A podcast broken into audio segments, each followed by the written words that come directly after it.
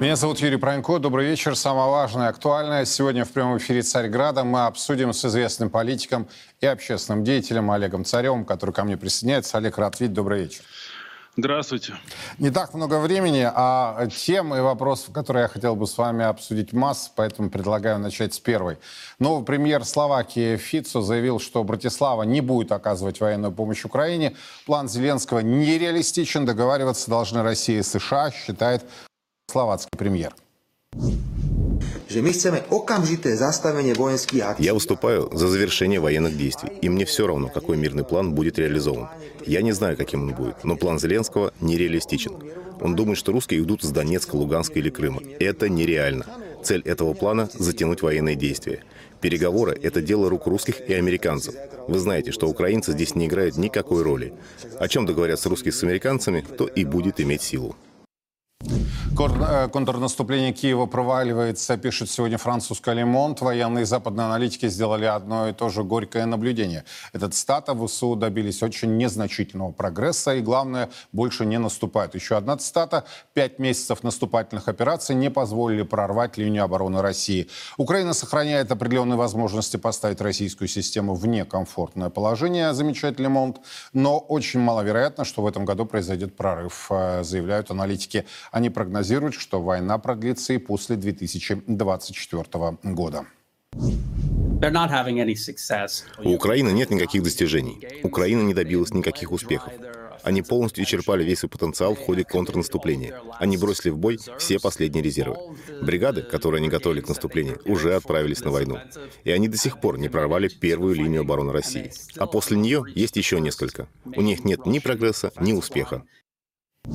Между тем опубликованы кадры мощного взрыва, как утверждается, в районе Славуты в Хмельницкой области. Минувшей ночью в МВД Украины заявили, что Славута пострадала в результате падения обломков беспилотников. В МАГАТЭ сообщили о мощных взрывах в районе Хмельницкой атомной электростанции. Олег, а, вот начну, собственно, с Хмельницкой области. На ваш взгляд, что там произошло? Ну, мы видим, что ситуация становится все напряженней. Юрий, мы с вами проводим эфир уже давно. Я говорил о том, что Зеленский будет каким-то образом пытаться выскочить из того сценария, который ему навязан. Вот в заявлениях словацкого премьера нет ничего нового. Очень многие говорят о том, что мы идем по южнокорейскому, по корейскому сценарию. Если помните, то после того, когда когда э, Северная и Южная Корея вернулась к линии разграничения, два года понадобилось Соединенным Штатам для того, чтобы выйти на мирные соглашения. Советский Союз был согласен, Китай был согласен, Северная Корея была согласна. И точно такой же, как Зеленский лидер в Южной Корее, делал все для того, чтобы война продолжалась. Коррупция, война, э, взятки. Война по про позволяла ему списывать э, вот, все его слабости управления. И, и Соединенные Штаты тогда всерьез, я вот читал материалы, они уже не знали, что с ним сделать, они уже были готовы там устроить переворот и убрать его из власти. Два года они пытались подписать соглашение, и Южная Корея не подписывала. И, и потом как вышло? Вышло, как сказал э, словацкий премьер. Советский Союз кивнул, сели китайцы и американцы, и Южная Корея поставила свою подпись, то есть Северная Корея поставила свою подпись, Южная не поставила до сих пор. Вот, вот такая вот ситуация. Вы Примерно проводите прямую аналогию, Олег? Прямая аналогия с Украиной, прямая. Точно так же были движения в одну, во вторую сторону ну, от линии фронта, потом они стабилизировались. Э, ну, в общем-то, вдоль той линии, в которой и начинался военный конфликт. И потом ушло очень много времени Соединенных Штатов на то, чтобы каким-то образом вырулить из этой ситуации и прекратить войну. Они сами попадают в свои ловушки. Они начинают... Создали Бен Ладена, потом воюют с Бен Ладеном. Вместе с э, Израилем создали э, Хамас, потом воюют с Хамасом. Вот э, такая же ситуация на, на Украине. Они создали вот эту вот украинскую русофобскую националистическую власть и теперь с ней воюют. Поэтому террористические акты будут усиливаться. В 2015 году, по-моему, в 2015 году, если я не ошибаюсь, я, я по старой памяти, как старый депутат, знаете, есть такое, вот берешь и смотришь повестку дня, что там голосует Верховная Рада Украины. Угу. Они проголосовали закон о разведке. Я тогда трубил во все трубы и давал интервью, рассказывал о том, что обратите внимание, что они в нем прописали. Они в этом законе прописали, это фактически они создали Масад. То есть они взяли действия Масада, и там прямо написано о том, что укра... Э, украинские спецслужбы э, не только могут, но и обязаны убивать врагов Украины за пределами Украины, где они только могут их настичь. Я сказал, слушайте, но после, после таких вот, после таких законов, то получается, что и правильно, что надо охранять лидера нашего Владимира Владимировича и наших чиновников, да, которые там могут поехать на переговоры в какую-нибудь страну, да, их там могут и, и были же утечки о том, что они готовили Олег, на вот подождите, лиц. к этой, к этой теме я предлагаю чуть позже вернуться. Я понимаю, о чем вы говорите, и мы сейчас э, деконструкцию обязательно с вами проведем, тем более с вашим опытом. Однако, правильно ли я вас услышал? Если официальная Москва, официальный Вашингтон, пусть за плотно закрытыми дверями, пусть не афишируя, начнут утрясать, грубо говоря, двусторонние проблемы, где, в общем-то, и э, есть украинская тематика, это не означает, что высокие стороны, договорившись, смогут, э, что называется, совладать с киевским режимом? Да, это получается такая же ситуация, как была, да. И, и вот для того, чтобы эту ситуацию каким-то образом получить влияние на Зеленского, эти, э, Зеленский оказался в ловушке, в той ловушке, в которой, которую он сам создал. Вот он поменял главу администрации, схе, э, установил контакты с Ми-6, с Лондоном, полностью поменял внешнюю политику, вышел из-под Минских, из, из Минских соглашений, начал проводить ну, кардинально другую политику, чем он проводил, э, чем он обещал делать э, во время выборов. Поменял команду. И сейчас против членов бывшей команды, кстати, были определенные контакты на уровне э, членов команды Зеленским с э, определенными политиками из Украины, которые находятся в России, и, и в том числе и с Россией были э, неплохие отношения, как бы был конструктив и было понимание, куда двигаться. Моряков вернули и так далее, и так далее. То есть все отлаживалось, все шло нормально, пока Зеленский не упал под Лондон. Упал он под Лондон, и вот началось то, что мы сейчас видим. И сейчас он в ловушке. Он в ловушке, потому что он, э, э, он вот этой политикой поднял такие настроения в обществе, что он уже не может остановиться. Кстати, в Израиле сейчас то такая же ситуация. Весь мир и американцы говорят, не надо сухопутную операцию в Газе, потому что мы можем получить все большие проблемы, и вы можете получить большие проблемы. А, а настолько накручена ситуация в обществе, что что очень сложно с этим с этим надо что-то делать. Согласен. Я э, Они вчера с экспертами время. эту тему обсуждал и согласен с вами, что политики сами себя загнали на самом сами деле. Сами загоняют. Да. Зеленский загнал себя в эту ситуацию. Теперь ему есть разные пути. Первый путь — это объявить референдум о том, что надо ли согласиться с теми потерями территориальными, подписать соглашение, одновременно проводить выборы. Действительно, такой вариант существует, он обсуждает. И тогда, как бы, если люди проголосуют за референдум, а если они еще подключат свою электронную систему ДИЮ, то они могут вообще получить удивительный результат. И как бы опираясь, ну раз вы так решили, снять себе ответственность и пойти по этому пути. Но это вот такой вариант. Другой вариант — затянуть время, то есть пройти через голодную зиму. Все, чтобы, знаете, каждый, каждый месяц падает э, настроение на войну внутри, внутри Укра... Украины.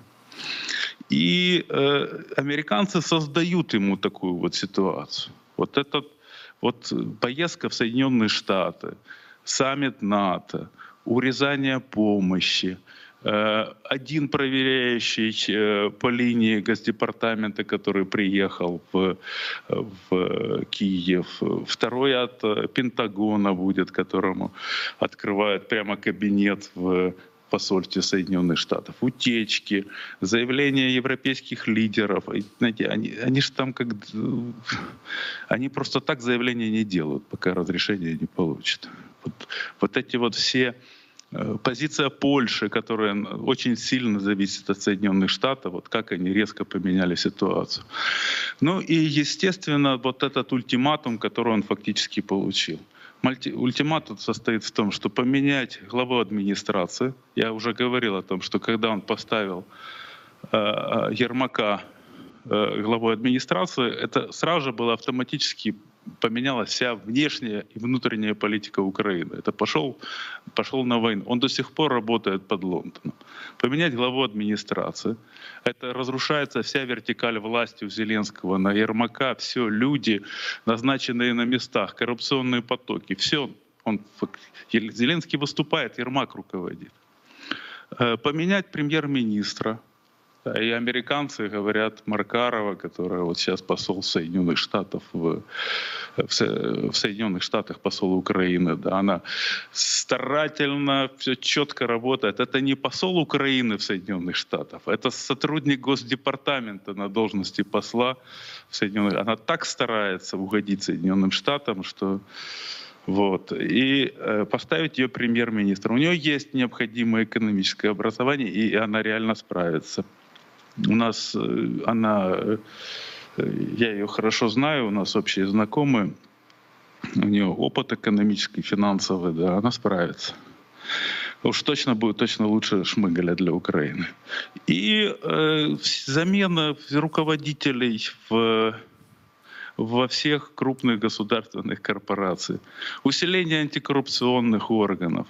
Но вот, вот, вот тот, тот вот Олег, перечень, вот который привез... А, вот смотрите, вы уже да. Э, сказали, ну, определенную, не то чтобы прямую аналогию, но э, сравнили ситуацию на Украине и в Израиле.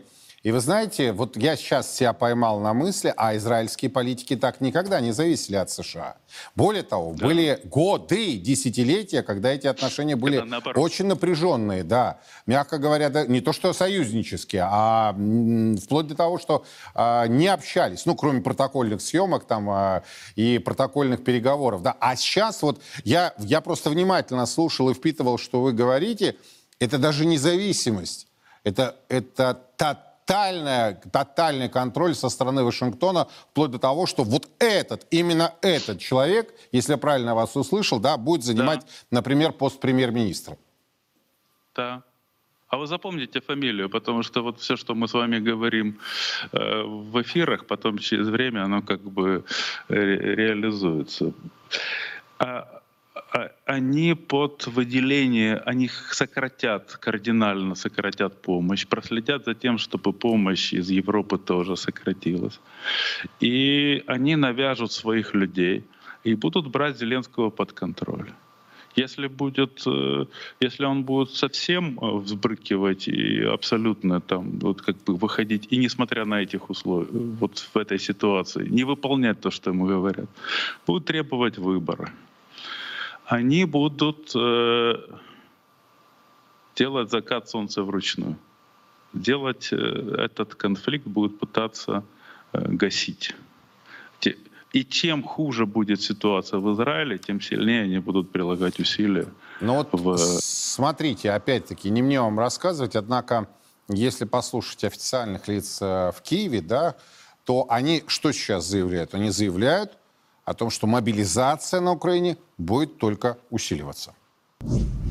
Цю потребу формує Генеральный штаб. Потребность формирует Генеральный штаб, и именно он определяет, какое количество людей ему нужно и в какой срок. Когда планировалась большая наступательная операция, которая и сейчас продолжается, то, начиная с ноября и примерно по апрель-май, мобилизационные планы существенно увеличивались. Сейчас дополнительная потребность в ресурсах понадобится и из-за потери личного состава, и из-за необходимости сформировать новые соединения, бригады, потому что война достаточно жесткая. Ну, то есть война может быть десятилетия, Олег, э, война, которая все новые и новые силы необходимы. Тогда у меня возникает вопрос, а, собственно, ради чего? Вот люди, на ваш взгляд, понимают, э, что, что происходит э, и чем это Начинают чревато? понимать. Начинают. На Украине потихонечку открываются глаза. Вот это неудавшееся наступление, которое не было случайным, оно было прогнозируемым о том, что оно будет неудавшимся. И Соединенные Штаты специально подвели Украину к такой ситуации. Они э, дали оружие. То, что говорит Зеленский, на самом деле правда. Дали оружие поздно, дали его очень мало. И та мобилизация, которую он сейчас усиливает и проводит, это мобилизация для того, чтобы телами компенсировать украинскими людьми, жизнями компенсировать вот э, те недо... то, чего не хватает на фронте. Выиграть за счет э, человеческих э, жизней время и получить какой-то ресурс. И каким-то образом, возможно, как, дождаться, что какие-то вот возникнут ситуации. Ну и потом поймите, вот у, у людей во власти, да, когда эта власть э, ограничена какими-то сроками, у них, когда человек попадает в кресло, чиновник, у него начинается ситуация, я уже во власти, время пошло, я зарабатываю, и вот, вот для него протянуть время, пока он президент, каждый день, каждый месяц, это вопрос очень больших денег. И поэтому будут э, э, бросать людей в топку войны, в эту мясорубку ради того, чтобы тянуть время. Но а, правильно ли я вас услышал, что Штаты его вынудят пойти на выборы? Или он сможет ускользнуть с этой темы? Они его дожимают. Сейчас это, вот, вот это идет давление по всем фронтам. По всем фронтам. Сейчас, вот приехали ревизоры, да, в, в Израиле там нашли украинское оружие. То есть Израиль заинтересован в том, чтобы Украина как бы получала меньше американского оружия. Они, тут уж они конкуренты. Эти они, они не стесняясь отправили Зеленского и не дали ему возможность э, приехать в Израиль. Ну, говорят, пошел вон, да. Все, все прилетели, а Зеленскому не дали. Это, это знаете, чтоб, это настолько, э, настолько вопиющее нарушение протоколов, что когда такая информация выходит э, в свет, ну, что просто даже нет... То есть это настолько надо не уважать Зеленского. И, Но там в сообщении было стесняются. все-таки такое дополнение, что это не отменяет э, визита, возможного визита в будущем. Мы же с вами это видели, да. Ну да, ну, ну, а ты- ну почему не- Макрон приехал, да, приложился губами к, к израильской земле, вот, на, на- вот в аэропорту. Шольц приехал, Да, не- приехал, Да, Байден да, приехал. Да, я имею в виду Шольц, Шольц приехал, Шольц приложился губами, да, Макрон приехал, ну, Байден приехал. Ну, Все, кто хотели, приехал, Зеленскому нельзя. Поэтому э, оружие в Израиле, э, ревизоры, скажите, ну вот но когда вы видели, чтобы ревизоры ехали ради того, чтобы кому-то сделать хорошо? Там, приехать и помочь кому-то организовать распределение оружия, финансовой помощи. Вот как с, с этого, с Госдепартамента сейчас приезжают и там из НАТО. Э, Ревизоры всегда, во все времена, независимо от того, это Советский Союз, Россия, Соединенные Штаты или Украина, приезжают для того, чтобы найти виновного. Вот у них, не нашел виновного, значит, плохо поработал. И как вы думаете, американский ревизор, что скажет, что Соединенные Штаты виноваты в том, что наступление не удалось? Ну, конечно, нет. Конечно, Зеленский. А Это все будут выводы. Эти соросовские СМИ, это такой вот, такой вот маячок. Ты только смотришь, как, как работает соросята на Украине, какие... Открываешь, смотришь, читаешь, понимаешь, какие идут установки. А там установки сейчас э, понижать рейтинг Зеленского. Антикоррупционные органы будут работать. Сидит Коломойский, делает все для того, чтобы договориться. Вы меня выдаете в Соединенные Штаты. Я пойду на сделку со следствием. Я, я дам показания на Зеленского. Вы мне дайте хотя бы года три. Там, не больше. Главное, ну, может быть, четыре. И я вам все, вот все скажу. Это все вот факторы давления на Зеленского. Они через Коломойский, в том числе через все структуры, которые дочерние были структуры, они через с кредита своим структурам выводили те деньги, которые получал Приватбанк. Получал, в частности, под резервирование, под, э, э, э, получал от Нацбанка да, под свои резервы там, на дополнительное, дополнительное финансирование. И поскольку Зеленский входил в пул его компании, как вот из, через Зеленского тоже выводили деньги. Эти, ну, про все остальное можно забыть, а про Зеленского можно рассказать. Такой фактор, знаете, для, для Запада, когда воруется западная помощь. Фактически тогда Украина существовала на западные деньги. Через Коломойского, через действующего президента еще такая очень мощная плюха. И такие скандалы будут разгораться дальше, дальше и дальше. Вы посмотрите, вот решение, решение последней инстанции э, Верховного суда Украины. И все признали увольнение э, главы Конституционного суда Украины, который инициировал указом Зеленский, незаконным. Ну, очевидно, что это было незаконно, но не может президент увольнять главу Конституционного суда указом. И в одной стране мира такого нет. Но осмелились бы раньше в Украине вынести такое решение. Они бы затягивали время. Сейчас уже не решили. Решили, что да, что можно. Зеленский слаб, Зеленский хромая утка, Зеленский сбитый летчик, который еще пока летит, дергает педали, рычаги, а рычаги уже не работают. Он дергает, а, а сигнал не проходит. И дальше будет коллапс э, системы управления. Это когда чиновники и политики разных мастей будут, будут даваться команды, они будут затухать а чиновники и политики будут себе искать новых сюзеренов, новые политические силы, куда встроиться. Но ну Рано вот... предать, это значит предвидеть. Возможно, да, вот возможно, я пока в такой мягкой формулировке выскажу, что это связано и с тем расколом, который наблюдается сейчас в элитах Европейского Союза, Соединенных Штатов, что создает, безусловно, существенные проблемы для команды Зеленского. Некоторые европейцы говорят, что пришло время подтолкнуть Украину к переговорам и поиску мира с Россией, прежде чем она получит обратно всю свою территорию. Это произойдет в какой-то момент или нет? Это зависит от украинцев и от нас тоже.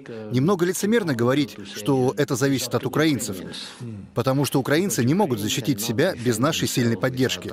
Я знаю способ быстро закончить войну. Перестаньте поддерживать Украину, и война закончится капитуляцией украинцев. Так ли мы хотим, чтобы война закончилась? Думаю, нет.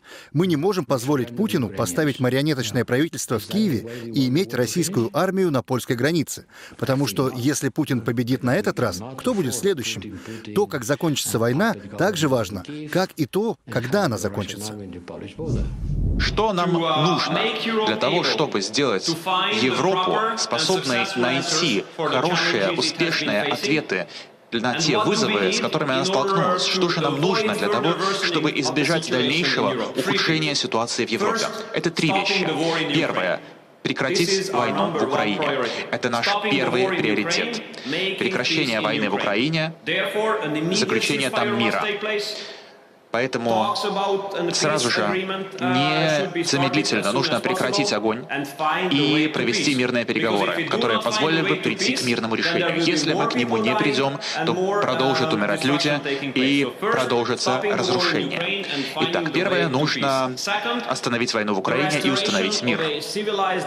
Второе, восстановление цивилизованного диалога между Западом и Востоком. Нам нужно вернуться к разумному диалогу друг с другом. Мы должны удостовериться, что вместо идеологизированного и политизированного диалога, который невозможен, мы вернемся к общению, основанному на взаимном уважении, Олег Царев э, со мной на прямой связи, но отмечу, что у Зеленского большие проблемы и в США. Там спикером Палаты представителей Конгресса избран Майк Джонсон, который уже заявил, что будет бороться, цитата, с пагубной политикой администрации Байдена. Спикеру э, Джонсону приписывают антиукраинскую позицию. Он выступает резко против оказания помощи киевскому режиму и стабильно голосует против любых траншей Украине. Олег, вот э, я, э, в общем-то, не замечу э, слова господина Барреля о том, что недопустимо Путину, да, как он сказал, поставить свое правительство в Киеве,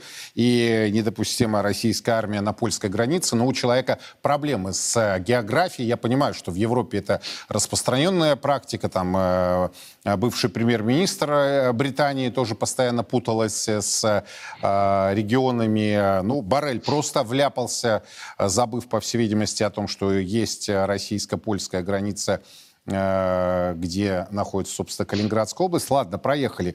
Глупые, минимальное образование, и тем не менее эти люди управляют процессом. На ваш взгляд, э, вот если реальный раскол, если реальный дискурс, и вот избрание Майка Джонсона, да, э, может ли привести к изменениям или это будет внутри политическая американская ситуация, где каждая из сторон будет преследовать э, свои цели. И мы это понимаем, что в Америке грядут э, э, новые президентские выборы. Что скажете? Я хочу сказать, что и в среде демократов не все так просто. Для них э, ответственность переложить на республиканцев вот мы не можем финансировать Украину, поэтому надо прекращать войну. Из-за того, что республиканцы не дают, это тоже хороший выход. Ведь э, одно дело это публичная политика, а настоящая политика, она очень цинична. И в Соединенных Штатах, э, э, посмеиваясь, говорят, вот э, Россия взяла Украину и потеря, потеря, взяла Крым, и потеряла всю Украину. Но мы поступили еще глупее. Э, мы взяли Украину и потеряли Россию в будущем противостоянии с Китаем, когда вся Россия, ну не вся Россия, наши элиты в основном были за то, чтобы сотрудничать и всячески вот быть в западной цивилизации, жить там, дети там, деньги там.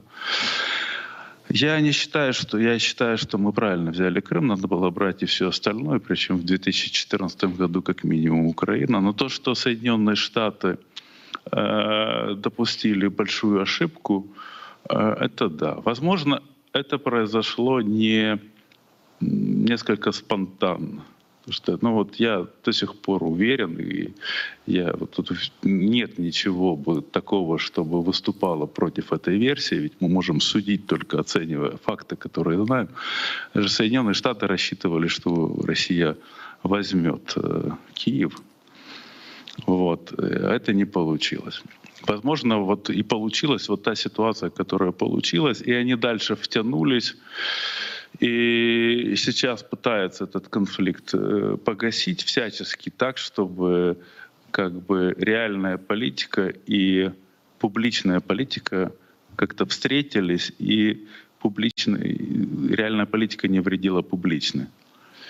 Поэтому Соединенные Штаты, мне кажется, будут морозить этот конфликт, и мы давно с вами об этом говорим. Другое дело, что у них это может получиться быстро, может получиться не быстро. Может уйти какой-то срок, вот как в Северной Южной Корее, с практически не меняющейся линией фронта или слабо меняющейся линией фронта. Я до сих пор плохо представляю, чтобы мы могли захватить какой-нибудь областной центр — это надо кардинально перестроить наши войска. Поэтому как бы сделать какой-то мощный стратегический прорыв, это вряд ли получится. Хотя российская армия сейчас чувствуется сильнее во всем и становится сильнее день ото дня. Я хочу сказать, что вот в этом длительном конфликте, ну вообще все ужасно. Русские убивают русских погибают люди с обоих сторон. Это все не кончается. Но есть такая штука, что мы стоим на пороге перемен. И у нас впереди очень смутные времена. И мы вступили в войну, и э, когда мы ее закончим, если Россия начинала все думали, что это вторая армия мира, оказалось, что не вторая армия мира. Мы действительно, оказалось, у нас того нет, того нет, там, там проблемы, связи нет, беспилотников нет. Но вот когда мы закончим войну, мы действительно будем, может быть, даже не второй, а первой армией мира. Вот была такая же ситуация с Вьетнамом.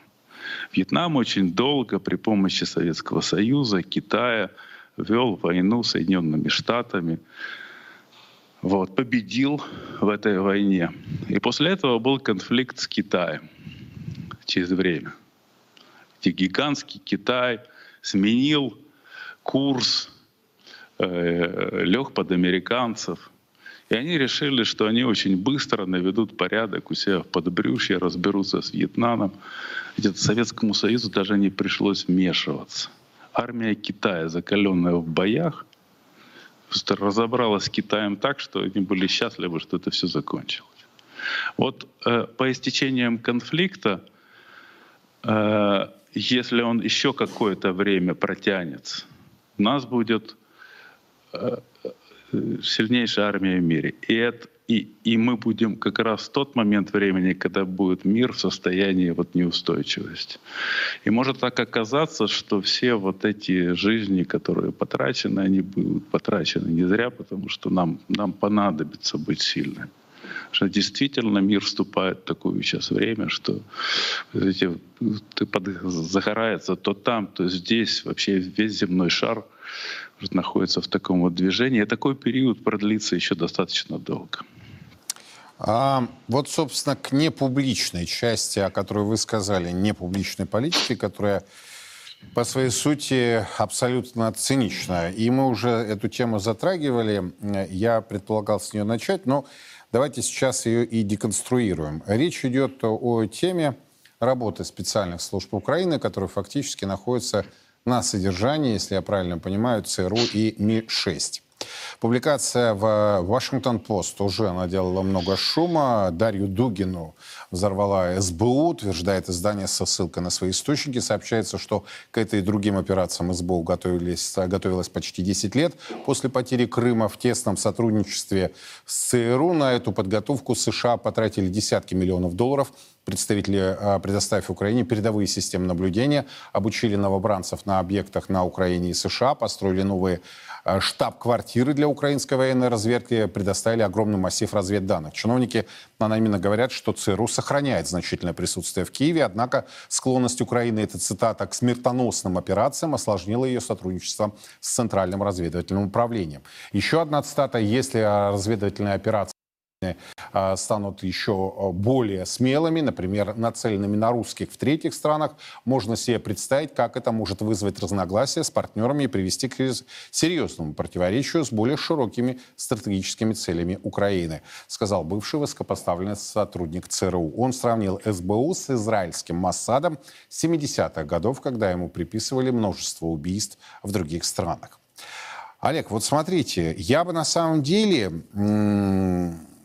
не воспринимал как комплимент вот это сравнение с израильским осадом 70-х годов.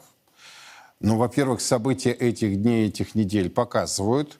Я не хочу уходить в конспирологию, потому что есть разные версии произошедшего. Но факт остается фактом. 200 с лишним, 260 с лишним э, молодых людей погибли после атаки Хамаса на южную часть Израиля. И, а, опять-таки, еще раз, не в, а, входя в детали, все прекрасно понимают, что это провал, а, провал специальных служб. Поэтому вот это сравнение, на мой взгляд, я могу ошибаться. Кстати, если посмотреть, вышла масса книг на русском языке, на английском языке, на иврите, где, собственно, не то, что разоблачается вот это всемогущество Массада, а такие нелицеприятные вещи проговариваются, что, в общем-то, как комплимент это вряд ли стоит воспринимать. Это с одной стороны. С другой стороны, опять-таки, если вы со мной не согласны, поправьте. Вообще вот эта публикация в Вашингтон-Пост, на мой взгляд, это опять-таки дистанцирование, да, дистанцирование от Зеленского, дистанцирование от украинских спецслужб, дистанции. И вот это заявление, я же прекрасно понимаю, что бывших сотрудников нет, да, тут написано бывшие высокопоставленные сотрудники, если прямой перевод делать, Центральное разведывательное управление, дескать, если они начнут э, покушаться на русских в третьих странах, то это приведет э, к серьезным противоречиям. Это почти дипломатический язык, да. Э, вообще, на самом деле, это ультиматум. Если вы дернетесь, ребята, то последствия для вас, а, тех, в кого мы вложили десятки миллионов долларов, для кого мы построили штаб-квартиры, будут весьма печальны. Если не согласны, поправьте. Ваш комментарий об этой публикации. Но вы правильно сказали, вот если мы уберем всю словесную шелуху, что останется в этой публикации? О том, что СБУ убивает людей за территорию Украины, и о том, что если они будут продолжать это делать не только на территории Российской Федерации, у них будут большие проблемы. Ну, это, это такие серьезные обвинения. И если раньше говорили, то ли убивают, то ли нет, это, и Украина там петляла и говорила, что это не мы, там и непонятно кто это, вообще русские борются с режимом Путина и так далее, и так далее, то теперь вещи названы прямыми своими именами. Вот так и все. Вот мы так видим. И они это точно знают. Я знаю, как ставились, становились э, э, сетка э, ЦРУ в Украине — один из первых был Наливайченко, завербован. Это отдельная история. Если вам когда-нибудь захотите, я просто проведу... Я поясню эксперт. для зрителей, кто не в курсе, это директор, э, бывший, да, насколько понимаю, директор службы да, безопасности Украины. Да. Угу. да, вот он При был, Порошенко, кстати, да? Андроп, да, да. Он у Андропова же заканчивал, да, и не закончил. А, был выявлен его контакт с э, иностранцами и был выслан на Украину. Вместо того, чтобы там сесть в тюрьму, его отправляют, угадайте, консулом в какую страну, да, Соединенные Штаты Америки. И он, возвращаясь уже потом, начинает строить сетку. Я по пофамильно могу рассказать, кто, э, как, когда и даже каким образом их вербовали. Да. Вот. И э, испытывая разные вещи, потому что не, не все сразу были согласны на вербовку. И кто финансирует, как их привлекли украинских олигархов для того, чтобы они платили заработную плату агентуре СБУ. Но важно не это. Они создали свою систему, э, свою, свои кадры. И они, они, они, знаете как, вот они сейчас ругают, как бы говорят, это не мы, это они но это, но это и они тоже. Угу. Это, это, их, это их штатные, а, это их штатная агентура. Они на зарплате. Даже если они организовали, что зарплату им платят там, ряд украинских олигархов ежемесячно, то э, это все равно, э, это они организовали. И для чего это? Вот действительно удары по, по это удары по Украине, удары по Зеленскому. Там можно сказать, это не мы и показать пальцем. Но то, что деятельность укра... украинских спецслужб достаточно эффективна. Я, в отличие, можно спорить по Масаду, кстати, даже в самом Израиле сейчас там чего только не пишут, что чуть ли не сам Масад организовал это нападение. Да, да, да, да, да. я поэтому и оговорился в самом начале. Да. То есть э, это такое, да. Вот. И, э, и, и э, деятельность очень эффективна. Во-первых, дали современные системы прослушки интеллектуальные. Знаете, слушать легко. Их слушали всех еще при Януковиче. Попробуй из этого громадного объема сообщений, слов, разговоров, контактов вы, вычленить то, что тебе нужно. Вот они поставили интеллектуальные системы. Они выстроили работу. Вот надо отдать должное крымскому ФСБ. Они были на, на, на на линии фронта все это время. Это, те офицеры, которые приезжали из СБУ, переходили на нашу сторону, рассказывали, что работал одновременно на территории Крыма находилось от двух до четырех групп. Они приезжают, живут, заводят друзей, отдыхают, ходят на море, осваиваются, узнают территорию, ничего не делают. Осматривают, где тайники устроить, вербуют кадры, уезжают назад просто под видом отдыхающих. Это было до СВО. Вот. А сейчас как они выстроили работу? Вот говорят, что если бы э, расследовали и задержали убийств, э, убийств Жилина, то, возможно, не убили бы Дугина. Если помните, был такой товарищ из Харькова, руководитель оплот Захарченко, это был, кстати, кадр Жилина, да, и Жени Жилина. Его убили в э, Подмосковье прямо в ресторане. Кто его убил? Его убил киллер российский. Киллер, которому заплатили деньги. Заплатил Аваков и э, организовывали э, наем киллера через СБУ. Как они действуют? Знаете, гораздо дешевле, чем подготовить суперразведчика — отлегендировать его, отправить, обеспечить.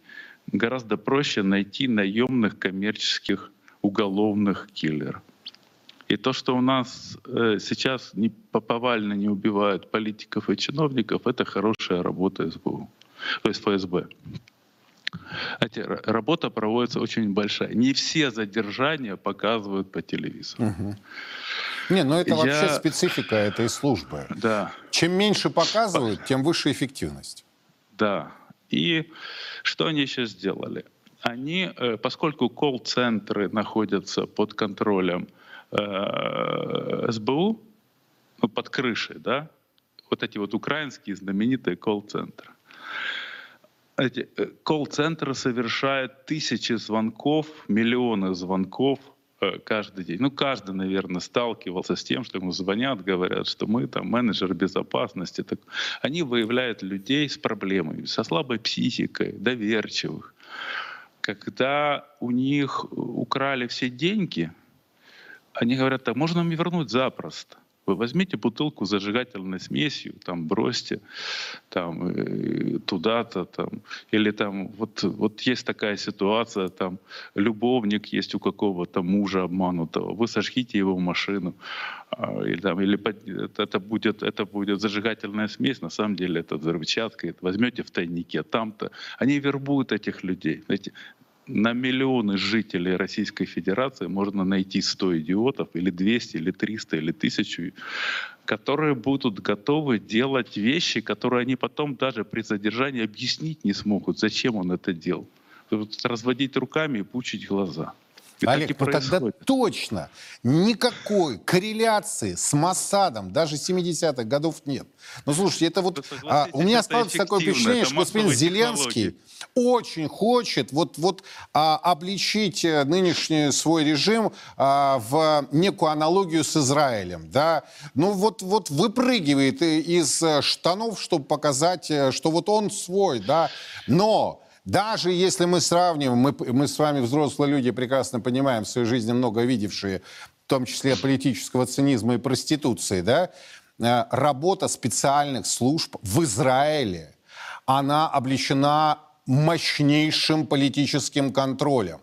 Там неоднократно были такие разносы и отставки главы Массада от именно политического руководства. А я не уверен, что господин Зеленский сейчас контролирует спецслужбы Украины. Или я не прав? Вы меня тогда поправьте.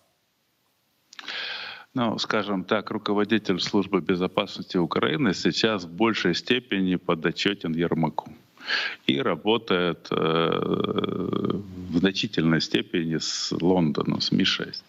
А вот руководитель э, разведки работает Буданов, работает больше с, с Соединенными Штатами. Вот это вот убийство Киреева демонстративное накануне там мирных переговоров, первых сразу же, как только было, когда его задержали сотрудники СБУ и застрелили демонстративно, да, а он являлся штатным единицей э, внешней разведки, это говорит о том, что вот, в общем-то, доходит и до такого.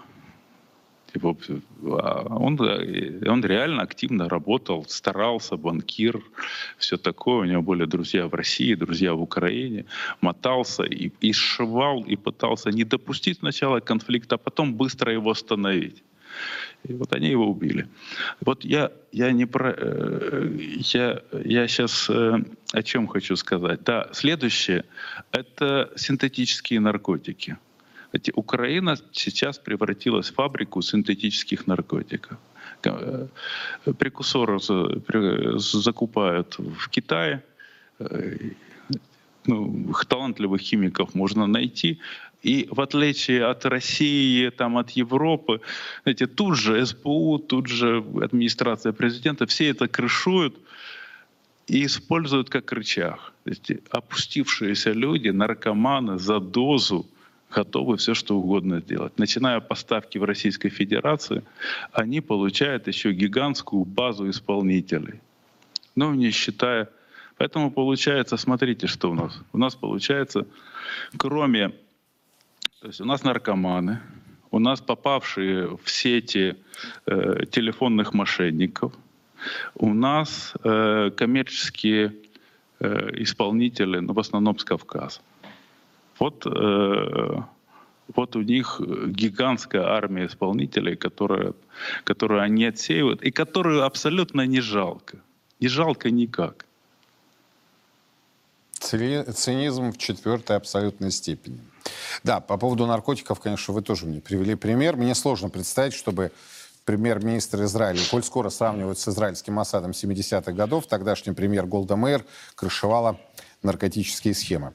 Ладно, это просто... Ой, я вас да. прошу, вот это одна из э, таких распространенных теорий, почему угу. американцы ушли из э, Афганистана, что они ушли сами и добровольно, потому что потому что наркотики органические уже не пользовались таким спросом после того, как начали создавать синтетические. В этом уже не было коммерческого интереса. И все знают о том, что теневой бюджет ЦРУ, который является государством государства, это всегда была торговля наркотиками и оружием и оружием. Они, кстати, вот эти базы, которые горели, военные базы при Порошенко, это Аваков вместе с Андрюсом Бучкавичесом распродавали э, склады и потом взрывали. А когда прокурор, военный прокурор Матиус начал проводить расследование, а гильз-то нету, то есть там по полю, по полям разбросано всего не чуть-чуть. Ну и все нормально, пришлось делиться, да.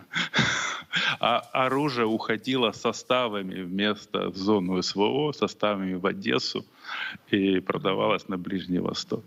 Эти, поэтому и все это делалось, э, в том числе включая бюджет э, ЦРУ. Я думал, Олег, вы меня уже не шокируете. Нет, все-таки вы способны шокировать вот э, таким откровением. Знаете, я хотел бы, у нас буквально две минуты, но затронуть еще одну очень серьезную, на мой взгляд, тему. Э, это языковые конфликты на Украине, которые происходят с завидной периодичностью. И вот очевидно, что их инициируют провокаторы. Чому ви не хочете розмовляти державною мовою? Ви больні люди, ребят. Чому? Тому що я вимагаю, щоб мене обслуговували державною мовою. Це тому я хвора? Да? Это вы говорите, вы хвора, я не говорил. Забирайте свое А що ви сказали? Забирайте свое. До свидания. Юля, пішли, хай відміняю. Маєте відмінити задатку, тому що ви відмовляєтесь. Ви не можете обслуговувати мене в цій країні моєю мовою. Чому ви відмовляєтесь? Всего хорошего. Пишаєтесь собою, так? Відмініть, будь ласка, в болті. Я отменяю. Давайте, Так выходите. вы- вы меня Выходите, не давайте, сказали, моя да. собственность. Ну, вот я сегодня, Олег, э, читал данные киевского, подчеркиваю, киевских социологов. Так вот, 45% граждан Украины говорят, что они сталкиваются с языковой дискриминацией. Можете емко, но коротко, лаконично прокомментировать происходящее? Идет война. То есть у нас со стороны России русский язык, русская история, русская литература, культура, церковь Московского патриархата. И если мы проиграем, этого всего не будет на Украине. Поэтому надо выигрывать. Тех, кто говорят о том, что как бы ни гнобили русский язык, он все равно выдержит. Я, ну, можно примеров исторических приводить очень много, но давайте приведем Израиль. Был идиш, который был похож на немецкий, да, на котором говорило большинство э, ашкенази, которые выехали с, э, с Европы. И даже русские переселенцы, русские евреи тоже помнили идиш.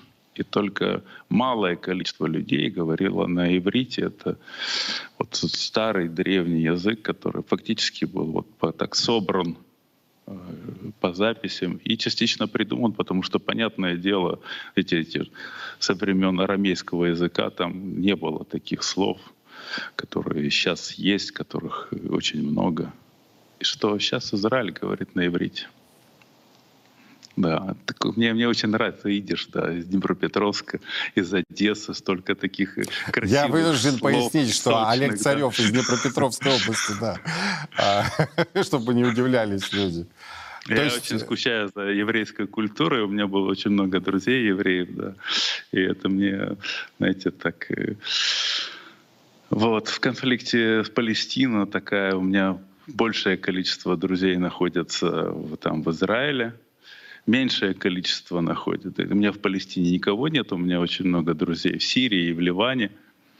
И, вот это. и самое интересное, что я посозванивался с теми и с другими, и говорю, знаете, вот если вам будет слишком плохо, приезжайте ко мне в Крым. Крым — это не Колыма. Да. Гото- Они говорят, готовы «Да, приехали». приехать? И, да, и самое интересное, не, говорят, сейчас пока все нормально. И чем, как в Израиле, так и в Ливане.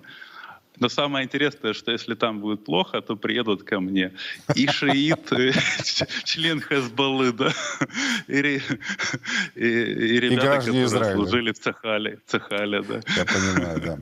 И будут жить здесь мирно и дружно, да. А Олег, так? спасибо Шо? большое, что даже вот в нынешнее время, крайне